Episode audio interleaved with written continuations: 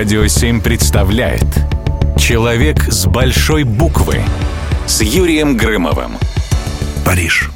Столица моды. Город, вдохновляющий неистовых творцов дающий возможность реализовать самые смелые идеи, открывающие имена легенды фэшн-индустрии. С такими мыслями отправился в 1965 году в столицу Франции 26-летний Кензо Такада. Да-да, Кензо, вы знаете, кто это. Талантливый юноша был выпускником известного токийского колледжа Бунка, куда он поступил вопреки наставлениям отца заниматься чем-то серьезным и прибыльным. Кензо, или как его принято сейчас называть на французский манер, Кензо, был одержим миром моды.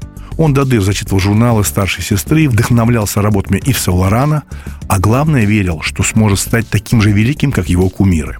В Париже Кенза прибыл не с пустыми руками.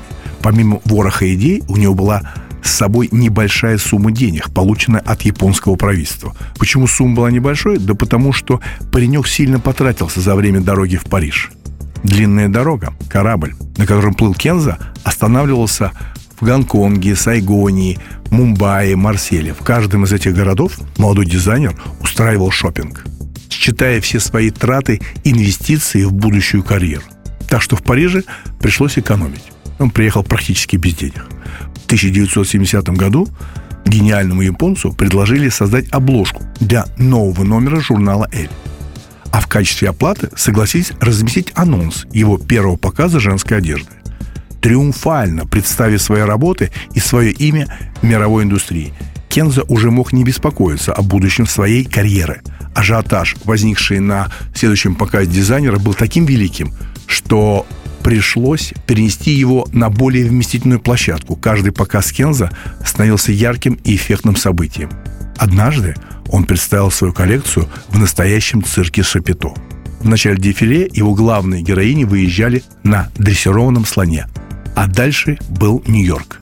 Главный стиль, который Кенза ухватил и развил, это цвет джунглей, цвет дикой природы. Совсем недавно, и почему я сегодня разговариваю о Кенза, э, я у себя нашел небольшой свитер Кенза ярко-зеленого цвета.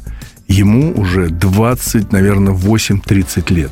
Он до сих пор актуален, потому что Кенза использовал наблюдение и ощущение за природой все шло от природы так же, как это делал Леонардо да Винчи. Поэтому Кенза – великий дизайнер, и вещи, которые у вас есть шкафу, поковыряйтесь. Наверное, у вас есть старая Кенза. Это лучше то, что делает сегодня Кензо. Потому что Кензо покинул собственный бренд, он его продал, ну, мне кажется, даже вовремя.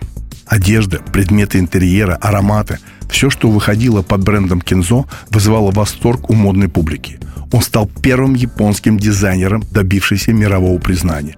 Уже позже фэшн-индустрия тепло приняла такие талантливые имена, как Йодзи Ямамото, Иссей Мияке, Масатомо и многие другие. А Кензо Такада остался в веках как пример японской волны в мире высокой моды. А все потому, что он когда-то ослушался отца и не стал заниматься чем-то более серьезным. Кензо, человек с большой буквы. Человек с большой буквы на радио 7.